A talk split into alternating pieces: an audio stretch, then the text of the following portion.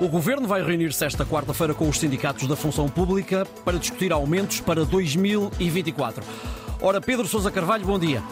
Bom dia, Ricardo. Há margem para aumentar os eh, salários para além dos 52 euros previstos para a grande maioria dos funcionários públicos?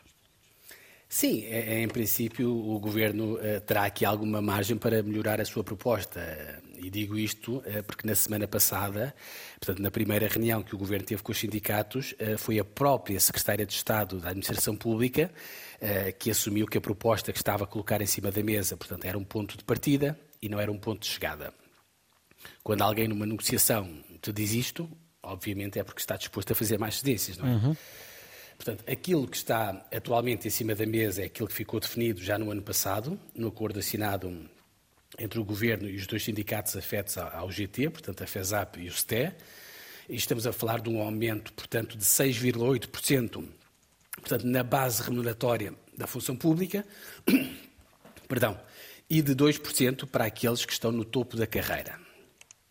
Isto, portanto, na prática, Ricardo, como tu dizias, uhum. quer dizer que a esmagadora maioria dos funcionários públicos, portanto, terá aumentos em 2024 a rondar os 52 euros, 52 euros por mês, obviamente, que é o valor mínimo que ficou definido.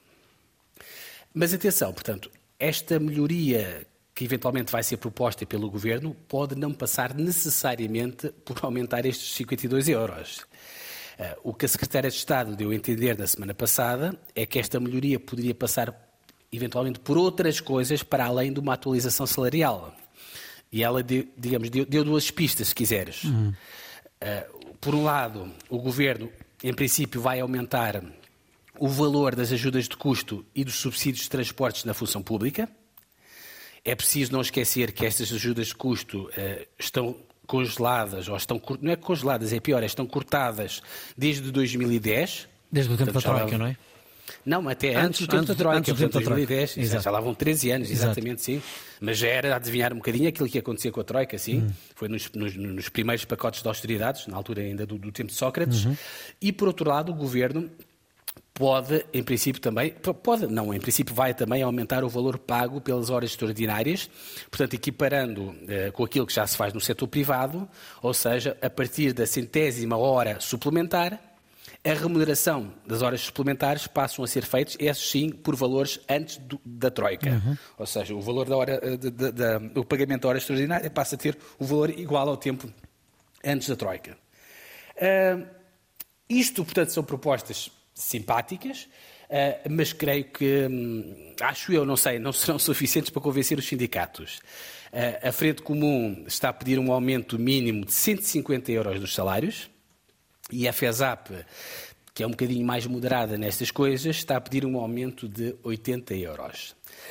Bom, eu, eu duvido sinceramente que o são governo valores, vá... São valores muito, muito, muito longe muito... destes, não é?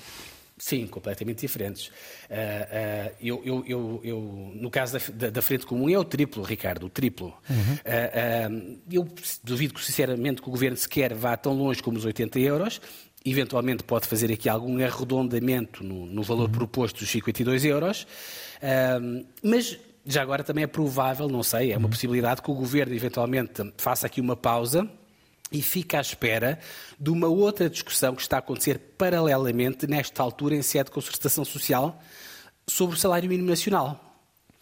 Porquê? Eh, se o Governo decidir que no próximo ano o salário mínimo nacional possa ser maior do que os 810 euros previstos, como aliás o Primeiro-Ministro admitiu esta semana em entrevista à TVI, então se calhar vai ter que mexer novamente na sua proposta da tabela remuneratória da função pública. Ou seja, vai ter que fazer novamente as contas para a função pública. Até porque nos últimos anos o Governo tem mantido, digamos assim, o salário mínimo na função pública acima daquilo que é o salário mínimo no privado. Hum. Mas isto, enfim, são dúvidas que vamos ter que tirar mais, mais à frente. Daqui a sensivelmente 10 minutos, Ricardo. Uh, uh, aliás, 5 minutos, 9 e meia, é a hora sim, prevista para, para, para a primeira reunião com a FESAP e veremos que novidades é que vão sair dessa reunião. Seguramente vamos estar atentos. Obrigado, Pedro Sousa Carvalho. Voltamos a encontrar-nos sexta-feira depois das 9.